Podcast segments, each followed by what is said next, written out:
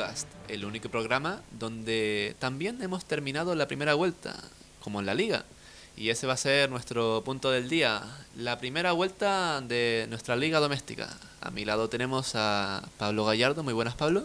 Muy buenas, Jorge, y encantado de hacer este repaso con ustedes dos. Y a mi izquierda tenemos ya a un habitual de este programa, Oliver Viera. Muy buenas, Oliver. Muy buenas, Jorge. Encantado de estar aquí una semana más. Y sin más dilación, recordamos que mi equipo, el Barcelona, es el campeón de invierno. Y. Colíder, colíder. Bueno, bueno, pero. Colíder. ¿Qué co- tiene co- Hay que decirlo todo. ¿Cómo ¿eh? se ponen medallitas aquí, Colíder. eh? Colíder. Y bueno, eh, vamos a empezar si quieren con nuestros 11. Hemos preparado para lo que para nosotros han sido los 11 mejores jugadores de la Liga Santander, cada uno con, con el suyo, pero seguramente nos repitamos en algún que otro jugador. En la portería yo he decidido poner a uno que ha debutado este año, Ruiz Silva. ¿Ustedes? Yo he elegido a Aitor Fernández, el portero del Levante. Eh, de- lamento decir que no tienen ni puta idea de fútbol. Yo he elegido a Ter Stegen y creo que he sido el más acertado. Que Pablo se ha ido a lo fácil. ¿eh? Ter Stegen esta temporada no ha estado tan bien como en las anteriores. Pero la cantidad de puntos que le ha salvado el Barça, o sea, ha sido... ha Pero porque el Barça ha estado muy mal. Pero ha eclipsado a Messi. Sí, es verdad que ha- eh, Ter Stegen ha estado bien este año. No como otras temporadas, pero ha estado bien. Pero para mí Oblak ha estado por encima y Aitor Fernández también. Nunca Yo opino lo mismo que, que nuestro nuevo realizador y con lo que hablábamos antes con José, y es que Ter Stegen ha salvado más a, al Barça en Champions que en Liga. Eh, Recordamos el partido en el Signal Iduna Park, partidos como contra el Inter. Yo creo que ahí se ha lucido más Ter Stegen y todos tenemos más en la cabeza sus partidos en Champions que en Liga. Si van a estar todos en contra de mí, me lo dicen, dejo los cascos y me las, y me las piro. ¿eh? Ter Stegen ha lucido más este año porque el Barça ha tenido una mayor fragilidad defensiva. Sí, sí, pero bueno, de todos modos tenemos que, que ser realistas. Ter Stegen es, si no el mejor, es uno de los dos, tres mejores del mundo. O sea, Para mí es el allá- segundo mejor. El Para ti, primero es. Oblak. ¿Para ti? ¿Ter, Ste- Ter Stegen o Black? Yo soy más... O he de- Neuer. He de decir que yo soy partidario de Oblak. Oblak me gusta más. Porque... Porque creo que, que tiene ese, ese como casilla, ¿sabes? Tiene al final ese duende. ¿sabes? Esas paradas que parece que son imposibles. Y entonces me gusta más. Pero Ter Stegen me parece un porterazo de arriba abajo. Yo, yo entiendo evidentemente el debate y, y respeto a quienes dicen que Black es mejor porque también tienen su parte de razón, pero yo me quedo con Ter Stegen y no lo digo por ser del Barça, pero es que Bueno, bueno. Pero es que para mí Ter Stegen es más completo. Al final, debajo de los palos, igual Oblak te da un poco más de seguridad, pero yo creo que Ter Stegen tiene más reflejos y sobre todo, pues lo que ya todos sabemos, tiene un golpeo de balón, pues que podría ser perfectamente un medio centro. ¿Sabes quién tiene muy buen golpeo de balón y podría también ser medio centro? Mi elección para la saga, Diego Carlos. ¿Qué Sí. les parece? O sea, ahí tiro la bomba y la dejo. Para mí es eh, el muro de la defensa del Sevilla. Para mí ha estado de locos este, esta primera vuelta, pero como sabía que ustedes lo iban a poner como primer central, yo he decidido poner a Pau Torres también, que este año encima ha debutado con la selección absoluta, ha, ju- ha jugado en primera con mucha más regularidad con el, Villarreal, porque encima recordemos que el año pasado estaba jugando en el Málaga en segunda división y creo que se ha dirigido sin hacer mucho ruido como el mejor defensa del Villarreal. Bueno, por lo menos todos coincidimos en que Diego Carlos Ah, sí, O sea, sí, desde, desde es- luego, desde luego está siendo un muro para el Sevilla. Para mí, el mejor defensa de- el mejor defensa central de lo que llevamos de temporada. Y también que la polivalencia dentro de la saga ha jugado por la izquierda, por la derecha, según lo ha necesitado el entrenador, y ha rendido en el, en el mismo nivel. Y al igual que Pau Torres, sin hacer mucho ruido, porque a principio de temporada se estaba hablando mucho más de Koundé, que ha sido el fichaje más caro de la historia del Sevilla, creo que eran 20 o 21 millones,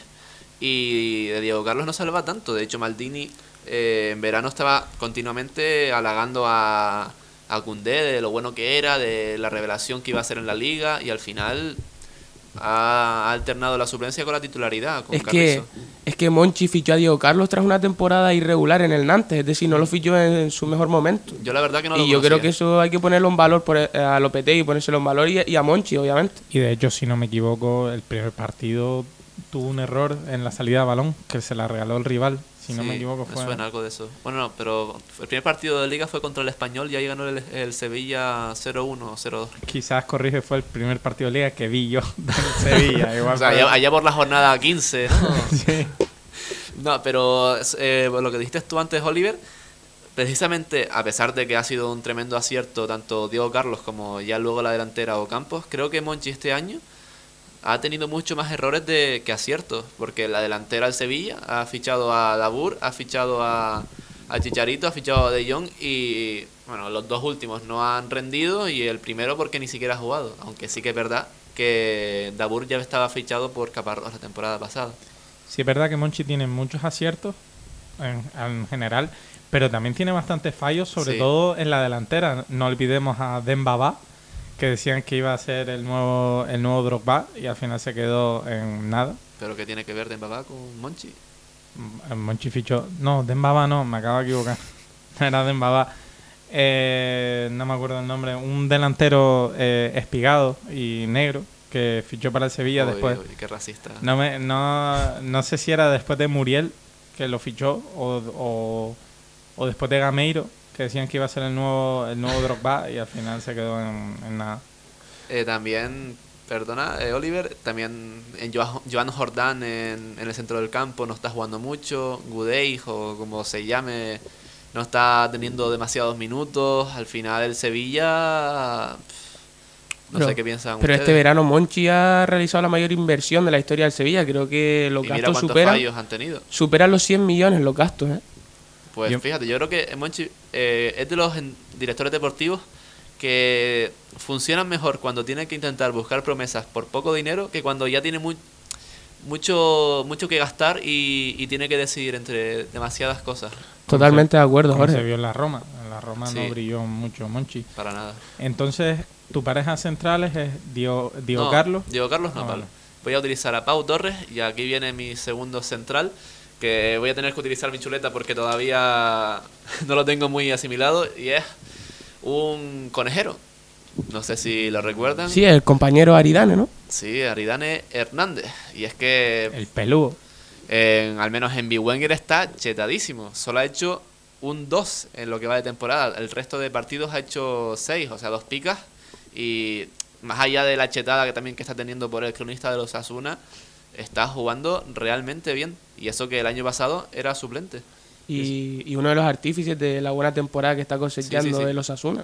A Claro. mí, yo cuando lo veo jugar, me parece un jugador lento, torpe, pero que con su buena colocación siempre está. O sea, Hmm. es muy difícil regatearlo, sobre todo que va muy bien por alto. sí, por arriba es una pasada. También tiene ventaja con ese pelo. Como sí, que le da unos centímetros de más.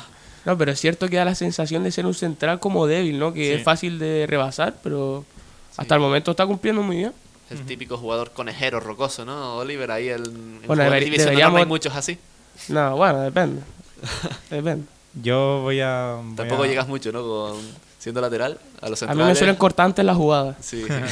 Yo eh, a lo mejor recibo en la banda y centro, pero no, no se lo llega hasta, hasta Y- el área rival. y luego a bajar a defender como un loco, ¿no? Me cuesta, pero no me queda otra que bajar. Y Oliver, ¿cuál es tu siguiente, eh, tu siguiente Mi, decisión? eh, mi acompañante Diego Carlos es Iñigo Martínez de, del Athletic Club. Lo estuve pensando ponerlo, pero al Yo final... también estuve ahí, pero decidí por su, por su compañero de equipo y compañero de saga, Geray. Me parece que ambos están completando una, una temporada y una primera vuelta la han completado de 10. Pues ahora, ahora que están nombrando a los centrales del Athletic, está siendo un tema muy candente en, en Bilbao la posibilidad de que Unai Núñez se vaya del equipo precisamente por eso, porque no está contando con los minutos que, que realmente debería tener por su rendimiento. O sea, evidentemente una, eh, Geray lo está haciendo muy bien, pero Unai Núñez era titular con la sub-21 Sí, este año y al- cada vez que entra... Sí, Al fin y al cabo también. todos estamos de acuerdo en que la competencia eh, para la Sí, sí, saga es- del grande. es muy alta. ¿no? Pero fíjate que para mí Unai Núñez está un peldaño por encima de, de. Eh, también es una opinión personal, no creo que sea algo irrefutable, pero a mí siempre que veo a Unai Núñez me da la sensación de que se le infravalora en el Athletic de Bilbao. Pues fíjate que Athletic yo, Club, perdón, que aquí los bilbaínos se, Fíjate que- se enfadan. fíjate que si a mí el que más me gusta de los dos aeros es Geray, por encima de Íñigo Martínez. Me parece que, que va rápido al corte, es duro, va bien por alto y que, que de, de salir uno de los dos para que entre eh, Unai debería ser em, Íñigo. Íñigo. No sé, yo la jerarquía que A tiene Íñigo. Ahora mismo defensa- para mí Íñigo es mejor que Yeray, pero sí, Sí. es cierto que yo, yo le veo más futuro A a Yeray. Yeray que a Íñigo Martínez. Sí, es que claro, Pero- Íñigo ya tiene una edad. Está, o Sí, sea, correcto, pero el nivel más alto que ha demostrado Íñigo yo creo que puede ser superado por Yeray perfectamente. Sí, tiene margen de mejora y si se queda Unai Núñez y tiene un poco de paciencia, va a formar una pareja de centrales con Geray que va a durar muchísimos años en, en San Mamés. Pero bueno, Pablo, ¿dijiste tu segundo central? Sí, en Geray. Ah, vale, ¿Por qué- claro, claro, Geray y Íñigo Martínez. ¿Por qué sí, crees sí. que lo está defendiendo tanto? Es, es curioso el tema porque Garitano ha modificado el esquema las últimas semanas para jugar con tres centrales. Hombre, es que con esos tres pedazos centrales es que yo también haría todo lo posible con jugar con, eh, por jugar con Es ellos. que es lo más lógico realmente cuando tienes tres centrales Sí. de ese nivel. Y les está yendo bien porque ha empatado en dos campos muy difíciles. Bueno, el Bernabéu, últimamente el Madrid... Bueno, el año pasado el Madrid en el Bernabéu no ganó ni para atrás, pero vamos, que ha empatado en el Bernabéu y en el Sánchez Pizjuán con defensa de 5. Le está yendo bien.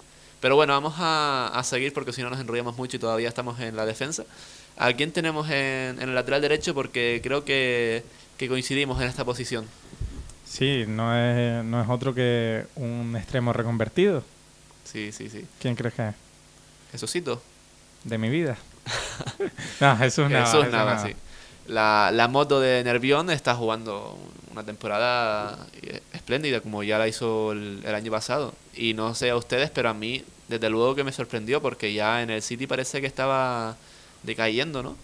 Correcto, a mí Navas me da la sensación de que va mejorando con el paso del tiempo, ¿no? Se parece al vino en, en ese aspecto.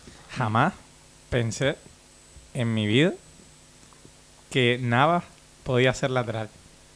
Desde que, desde que lo vi debutar y jugar en el Sevilla, que ese, que ese jugador joven que le daba una fatiga tremenda bajar a defender, y ahora mira, parece que le falta hasta campo, parece que la banda se le queda pequeña, que si puede sale del estadio corriendo. Yo pensé que en el City su carrera ya se había acabado, pues en el City apenas tenía oportunidad y, el Sevilla acertó trayéndole de vuelta y reconvirtiéndole de posición. Eso, bueno, realmente quien lo reconvirtió fue Guardiola. En el City empezó a jugar de lateral. Y Cierto, en el, en el último tramo en el City, porque ya tenía muchos extremos ya, así. Y si tenemos a una Yamaha en el lateral derecho, ¿a qué moto tenemos en la izquierda, Oliver? Yo he elegido en el lateral izquierdo a Pervis Estupiñán. Yo también. Muy bien, me gusta, Oliver. Me gustas. ¿Y tú, Pablo? Yo no sé qué, qué marca de moto será, pero también es otra buena moto que es Sergio Reilón. Que quizás, Kawasaki. sí, que quizás este, este último pequeño tramo Ninja. ha dado, ha dado un pequeño bajón, pero como el Sevilla en general.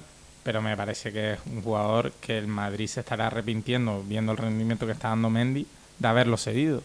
Está jugando bien Reguilón, pero yo creo que ha bajado un poco también, como el Sevilla en este segundo tramo de la primera vuelta.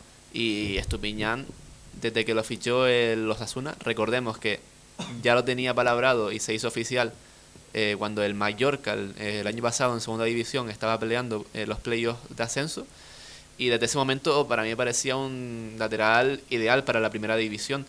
Y además eh, aquí en Las Palmas precisamente se hizo un partidazo, no sé si lo recuerdan, pero el Mallorca ganó creo que fue 1-3 y Estupiñán dio una o dos asistencias y dejó muestras de, de todo el poderío físico y recorrido que tiene la banda izquierda. Yo recuerdo el partido del playoff de ascenso contra el Depor, en el que Estupiñán se hizo, se marcó un partidazo y el Mallorca pudo subir al final de- después de no sé cuánto tiempo en segundo. A mí me recuerda mucho Estupiñán a Advíncula, un jugador de estos físicos, rápidos, ¿por qué no decirlo de color? Y, ¿Qué color? ¿Azul o qué? Y de eso, de esos que, que suben y bajan como si nada. Aunque eso sí, creo que Estupiñán tiene un poco más de rigor táctico que Advíncula y, y centra mejor. A mí personalmente me decepciona Víncula el año pasado. Sí. Yo la había visto en el Mundial, creo que fue Sí, con, con Perú. Perú. y me gustó muchísimo. Después lo vi en el Rayo Sí, y sí, sí. De hecho, para mí fue una de las decepciones de la temporada pasada, Mm. sin duda. Y no hables ya de las decepciones que lo voy a introducir después, Pablo, por favor. Que me vas a quitar aquí el protagonismo. Bueno, en el centro del campo, los tres hemos elegido tribote y si quieren decimos los tres ya de golpe y hablamos de ellos. En mi caso he elegido a Anguisa, a Sambo Anguisa del Villarreal, a Martín Odegar y a Roberto Torres, que creo que este ninguno de los, de los dos tendrá porque he sido un poco snob y he dejado a Cazorla de, de- detrás. No sé cómo te atreves a dejar a Casola en el banquillo. Yo coincido mucho con tu, con tu tribote. Lo dejé en la enfermería. Yo coincido mucho con tu centro del campo, pero yo su- he sustituido o he metido a Casorla.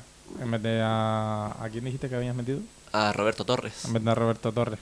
A mí me parece que Casorla es el Villarreal. Y el Hmm. Villarreal es Casorla ahora mismo. Yo al igual que Pablo he alineado a Cazorla y también he optado por Odegar y Fede Valverde. Yo creo que los tres han, han brillado en lo que llevamos de temporada. ¿Y tú, Pablo, has confiado en Anguisa o has cambiado? Yo, yo he confiado en Anguisa y mención especial se merece, como dijo Oliver antes de empezar a, grabar, a, no, a Tony Cross. Ah, bueno. Creo que Tony Cross también está haciendo una temporada digna de estar en este 11. Es que en estos 11 es injusto realmente dejar jugadores fuera, pero Sí, Casemiro también ha hecho una muy buena temporada. Fernando en el Sevilla también. De Jong también ha jugado bastante Sí, bien. sí, sí. No, desde luego que en un 11 se te van a quedar siempre jugadores fuera, pero bueno. Lo que está intentamos claro, más justo. lo que está claro es que Odegar tiene que estar en el 11. de- Sí, Sí, sí, desde Lo que luego. de Para mí está entre el top 3 de mejores jugadores esta temporada, ha sido un escándalo. Y eso que parecía que en los últimos años había, se había estancado un poco. Sí, parecía que su carrera estaba acabada Bueno, realmente. yo creo que no tuvo el- la repercusión mediática que, que merecía porque el último año en Holanda estuvo ya mostrando destellos de esta calidad y estuvo jugando bastante regular. Pero en el Castilla también, hace años, cuando creo que estaba coincidió con Zidane, ¿no?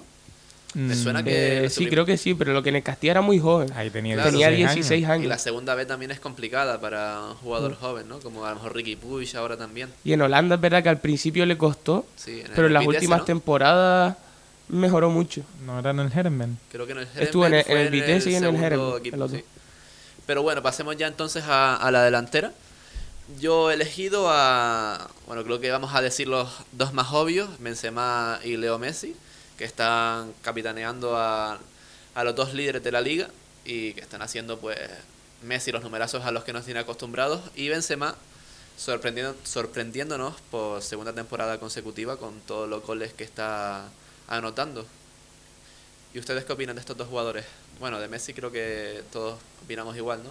Yo como no quería dejar fuera al Chimi Ávila, pues opté por un 4-3-1-2, el famoso rombo, y puse a Messi en la media punta y todos tenemos todos estamos de acuerdo en que Messi es un fijo en todos estos 11. Yo coincido en Benzema y en Messi y también he querido apostar por Gerard Moreno, que después de la nefasta temporada que hizo el año pasado, creo que, que este año pues ha callado muchas bocas, de las cuales me incluyo. A mí me ha callado la boca completamente. Y, y creo que, que se merece estar ahí por sus goles y por su actuación. Y Messi es Messi. Messi ya sabemos, o sea, no vamos a descubrir nada nuevo de Messi. Pero sí, Benzema me parece que, que bien le ha venido que se vaya Cristiano. Le ha venido tan bien porque justo se venía hace tres años de criticarlo por su falta de gol y ahora es que no para de meterla. Es que toda la responsabilidad lo que digo. goleadora recae en Benzema, realmente es el único jugador que tú ves que puede asumir esa responsabilidad porque Bale ha defraudado por completo. Pues yo en el, el- el tercer puesto, la tercera plaza en la delantera, se ha dejado también a un jugador de los Asuna porque quería formar los cuatro fantásticos. Después de Aridane, después de Roberto Torres y después de Estupiñán, he elegido al igual que, que a Oliver a un jugador de los Asuna, pero en esta ocasión es Marc Ar- No, broma. Eh, Chimi Ávila, Chimi Ávila que... Que dice, tío. No, Chimi Ávila, la verdad que el año pasado me sorprendió muchísimo con el Huesca. No esperaba que, que fuese a jugar tan bien. Y este año en el Osasuna creo que, que tanto para Chimi como para Osasuna esta unión le está viniendo de faula. Porque creo que Chimi es ese tipo de jugador que en un equipo como los Asuna, que presiona tan arriba, que juega tan intenso y en su campo siempre tiene esa garra que no tienen otros equipos cuando juegan de local. El Chimi es perfecto. No sé qué opinan ustedes. Sí, a mí me parece que, que esa garra que muestra, que yo he visto solo al Chimi eh, levantar el estadio de los Asuna por su actuación de estar el, el público completamente desconectado y él luchar un balón que parecía que se iba, sprintar hasta la línea de banda y tirarse al suelo a lucharlo como si fuese el último en el minuto 90 perdiendo 0-1, igual iban ganando 2-0 y volver a conectar al público y que se pongan a aplaudir. A mí eso lo he visto en pocos jugadores y me parece que el Chimi es uno de ellos. Me parece no, lo es. Es que el Chimi Ávila es de esos jugadores que te levantan estadios, ¿no? De a lo mejor le envías un balón al hueco y va hasta el final y lo disputa. Para los, de la- para los defensas es, es un incordio total y, y para mí, desde luego, es una de las revelaciones a su vez de la temporada. Y encima de estos, de estos peleones que les gusta meter el dedo en la llave a los defensas, Sí, está todo el pero rato que- tocando los huevos. Y que después tienen calidad también, no es que solo sea un delantero que pelee y, y vaya a las disputas, sino que además tiene mucha calidad. Diría que Raúl García es un intento de Chimi Ávila. Pablo, Raúl García Una copia Tu- barata, ¿no? Tu odio por Raúl Sí, García pero mal. va a estar siempre presente. está ahí, ahí con el de Luis Footcast. Suárez, también te digo. ¿eh? Yo me sumo al grupo ese que odia a Raúl García. Yo tengo una relación, ya lo he dicho, de, de amor y odio con Raúl García, porque sí es verdad que hasta ahora no me gustaba, pero en esta primera vuelta en las ligas fantasy me ha dado bastante, bastantes puntos y por tanto hay que quererlo. Raúl García, vete ya. Retírate y hazte- Valverde, haz- Valverde. No haznos el ese favor. hashtag que lo... Retírate y haznos un favor a, a los que nos gusta el deporte. Y ahora, ya para terminar esta sección, vamos a recordar eh, el 11 de cada uno. El mío es Ruiz Silva en la portería, Pau Torres y Aridane en el eje de la saga, Estupiñán por la izquierda, Jesús Navas por la derecha, Tribote para Anguisa en, eh, como mediocentro defensivo, interiores para Roberto Torres y Odegar, y arriba Benzema, Messi y el Chimi. Dinos el tuyo, Oliver. A ver, sorpréndenos. Aitor Fernández en la portería, Íñigo Martínez y Diego Carlos de centrales, en los laterales Estupiñán y Jesús Nava, en el centro del campo Fede Valverde, Casorla, Odegar, en la media punta Messi, arriba Benzema y el Chimi Ávila. Y yo vuelvo al 4-3-3 con Ter Stegen en la portería, parejas centrales para Diego Carlos y Geray, lateral izquierdo para Reguilón, lateral derecho para Jesús Navas. En el centro del campo estarían Odegaard, Cazorla y Sambo Anguisa y adelante Benzema, Messi y Gerard Moreno. Y ahora hemos hablado de, de los jugadores que mejor han jugado durante esta primera vuelta.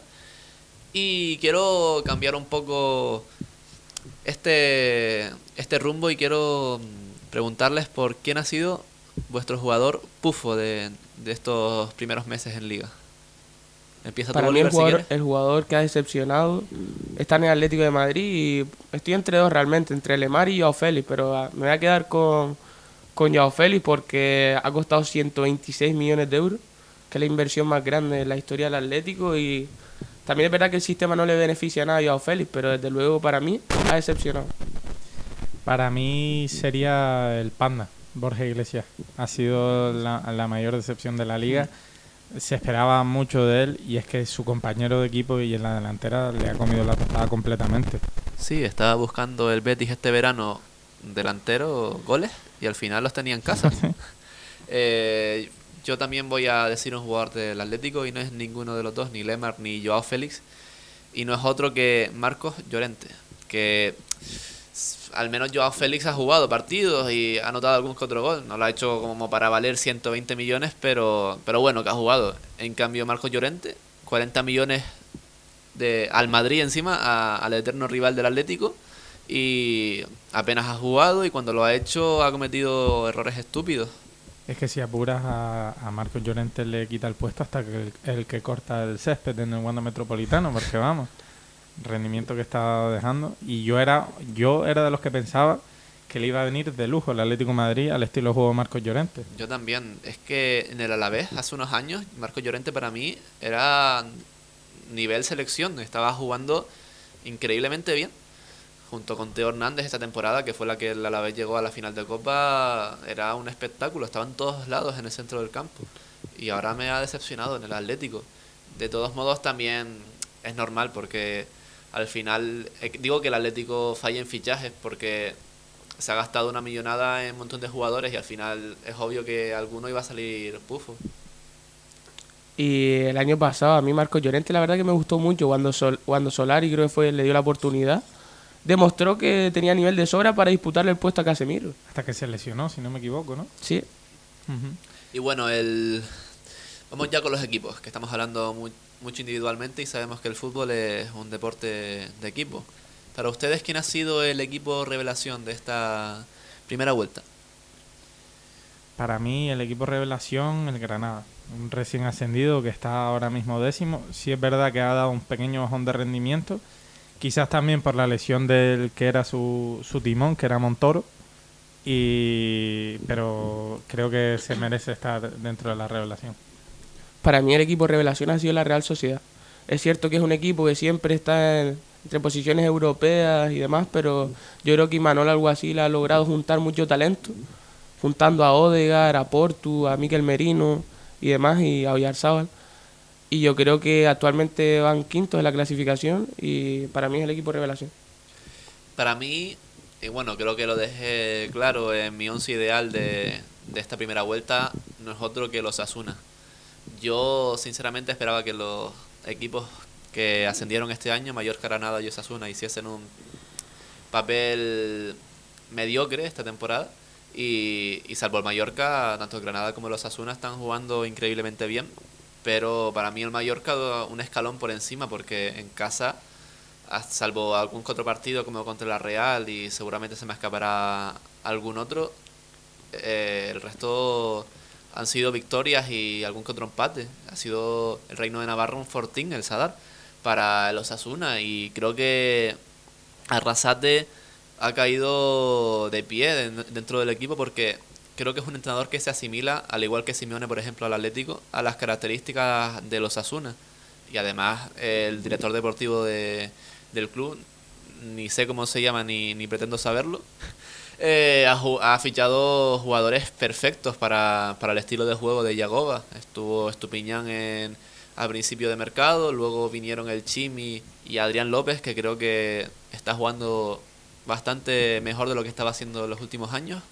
Y luego, pues también apuntalado la defensa con jugadores como Roncaglia, porque la armó el otro día contra el Real con la expulsión esa. Y, y jugadores que, en fin, que Brasanach también, que son que jugadores que pueden jugar bien en un equipo como los Asuna y que, y que juegan a lo que, lo que ellos ya saben. No sé qué opinan ustedes. Yo, yo quería decir una cosa mm, que no tiene nada que ver con tu análisis. ¿Tienes Me gu- sueño? No, que me gusta mucho el nombre de Yagoba Arrasate. Sí, ya. todos juntos. Suena súper bien. Suena Ujú. mucho de, de entrenador. Y, y también hablando de equipos revelación, ¿Mm? también habrá que hablar del jugador revelación, ¿no? ¿Cuál creen ustedes que es el jugador revelación? Para mí, bueno, Odegaard. Creo que Odegaard... pues, Todos coincidimos Yo en creo que que Odegaard a es- eso no hay discusión. Para mí Odegaard es el mejor jugador de la liga y obviamente se merece también ser el jugador revelación. y es curioso que parece que ha retrasado un poco su posición, ¿no? Empezó jugando más como extremo pegado a la banda mm, y ahora parece que es- se ha mostrado como un casi un mediapunta creador, ¿no? Sí, también es que cae mucho la posición esa de interior derecho a recibir el balón y demás. Yo creo que la Real Sociedad está, está puliendo muchos aspectos de su juego que antes no, no lo habíamos visto. Y ya para finalizar este episodio de, de Foodcast, quiero preguntarles por el último galardón que vamos a dar hoy y es el equipo Pufo. ¿A quién se lo dan? Yo al Celta, sin ninguna duda. Yo creo que coincido contigo también. Yo se lo daría al Celta, que tenía tenía equipo para tenía equipo para estar más más arriba y es que es- si no es Yago Aspas no es nada. Claro, pero es que encima este verano el Celta fichó a Denis Suárez, a Rafinha y a Santi Mina. Es decir, tres jugadores que se presupone que tienen un nivel muy superior a lo que es la, la posición en la que está el Celta actualmente. Y para mí ha sido un equipo que ha decepcionado por completo. ¿Y por qué crees que, que no consigue el Celta dar con la tecla y sobre todo su entrenador? ¿Qué le falta a ese Celta? El Celta yo creo que le hace falta también. Es verdad que Iago Aspas ha bajado el nivel. Obviamente Iago Aspas no... O Iago Aspas no puede... No, no siempre... Casi toda la responsabilidad recae en él, realmente, porque es cierto que no tiene muchos acompañantes en, en la parcela ofensiva. Pero yo creo que es un problema bien estructural, ¿no? Es decir, el equipo no, no tiene una identidad y, y hasta que no la encuentre va a estar siempre lidiando con los puestos de descenso. Y, También decir que a mí otro equipo que me ha decepcionado bastante es el, es el, Betis. Es el Betis. El Betis me parece que... Yo confiaba mucho en él. Pensaba que iba a estar en puestos bastante superiores. Pero, pero parece que, que no. Que no que no ha conseguido cumplir con mis expectativas. ¿Tú qué opinas, Jorge, de- del Betis? Pues yo pienso que lo que tú decías antes, que Borja Iglesias era la esperanza de- del equipo y al final, como no ha jugado y no ha rendido del todo bien, pues las opciones de, del Betis se han reducido. Sí, y sobre todo, yo creo que es eso. Yo creo que el entrenador eh, veía que necesitaba un 9 que, que cumpliera las expectativas y él tenía las esperanzas puestas en Borja Iglesias. Y al no cumplirlas, yo creo que se ha visto un poco las carencias del equipo. Pero, pero bueno, ¿y tú qué opinas del Barça y el Madrid este año? Para mí el Barça ha sido mucho mejor que el Madrid ha sido mucho mejor que el Barça esta temporada. Es cierto que el Barça va por delante del Madrid en la clasificación por diferencia de goles, pero para mí el Madrid ha sido mucho mejor, sobre todo respecto al año pasado. El año pasado vimos un Madrid que, que, que no tenía nada de identidad y que solía empatar casi todos los partidos que jugaba como local. Y ahora sí estamos viendo una clara mejoría, en parte por la irrupción de Fede Valverde. Yo creo que todos estamos de acuerdo con que Fede Valverde ha sido lo Hmm, más destacable de lo que llevamos de temporada del Real Madrid. ¿Y te gusta Zidane como entrenador? Este año he descubierto una faceta de Zidane que antes a lo mejor no conocía. Es decir, es verdad que Zidane antes siempre se le ha achacado que, son eh, que era un entrenador de ideas muy básicas, como podía ser a lo mejor que el balón llegase al lateral y se entrase y Cristiano rematase. Pero este año he visto en Zidane eh, dibujos, otros sistemas que antes no lo había visto. Y creo que la mejoría del Madrid también es en parte por él. Pues sí, yo estoy bastante, bastante de acuerdo porque estos últimos años se había dicho mucho de la Flor, de Zidane, de que el Madrid había ganado estas Champions, pero también con una pizca de suerte y que había sido más mérito de Cristiano y de los baluartes del equipo que del entrenador. Y Zidane creo que ha callado muchas pocas esta temporada. Ha tenido, mm, digamos que esa capacidad de, de remodelar al equipo y de hacerlo salir de la temporada nefasta que tuvo el año pasado. Además, también ha conseguido eh, hacer valer a un jugador como Valverde, que parecía que le faltaba un poco de, de oportunidades y Zidane se las ha dado. Y además ha hecho que Casemiro esté jugando como, como nunca. Sí, pero también es verdad que a Zidane siempre se le ha criticado mucho por no apostar por la cantera, ¿no? Hmm. Y yo creo que este año se ha visto obligado a apostar por Fede Valverde, porque yo creo que al Madrid le hace falta un jugador como él siempre. El único fallo que le pongo a Zidane y que tampoco lo es tanto porque no se le está no, no le está pasando factura dentro de la defensa es eh, a Reguilón que no decidió este año por, por su nombramiento con, con Marcelo eh, no contar con, con el chaval del filial y creo que tenía por mm, galones suficientes después de la temporada pasada como para continuar en la primera plantilla. Totalmente de acuerdo contigo, Jorge. Lo que me gustaría abrir un debate y es si crees que es mejor Mendy que Reguilón. Yo creo que son jugadores distintos y, y no sé, creo que para el estilo de juego del Madrid igual Mendy es mejor, pero, pero vamos, creo que son compatibles dentro de la plantilla. No creo que, que el tener a uno tenga eh, quita al otro. Creo que el que el damnificado en esa posición es Marcelo, que creo que lleva, lleva unas temporadas con un rendimiento un poco más bajo de- del que había tenido estos últimos años, en los que había ha sido, sido el mejor lateral izquierdo del mundo. Sí, lo que está claro es que Mendy y Reguilón se van a disputar el puesto para, para relevar a Marcelo, ¿no? Eh, obviamente Reguilón para mí esta temporada ha ido de, de- de más a menos. Mm. Empezó muy bien en el Sevilla. De hecho creo que metió el primer partido, no sé si fue Sí, contra el al español. español, metió un gol. Y para mí, desde luego, es verdad que el año pasado a mí Reguilón me encantaba. Bueno, me sigue gustando, obviamente. Pero su temporada el año pasado fue muy buena, pero esta temporada ha sido la de la confirmación. Es decir, está claro que no ha sido flor de un día, sino que tiene nivel para el Madrid y va a competir con Mendy en el futuro por ser el lateral izquierdo del Madrid. Pues bueno, ya veremos, pero hablaremos de esto y de mucho más el próximo programa porque ya vamos a finalizar. Creo que además nos hemos excedido como broncano en la resistencia. Y, y nada, si no tienen nada más que añadir, espero que no, porque ya como he dicho, nos estamos pasando de tiempo. Señores, pero bueno, esto ha sido todo por hoy. Si quieren despedirse. Yo muchas gracias por escucharnos, a los que nos escuchan, y que que seguiremos aquí pues, en una segunda vuelta. Seguiremos dando caña aquí siempre. Pues genial, eso espero. Les agradezco a todos que nos estén escuchando ahora y, y nada, nos vemos la próxima. Muchas gracias.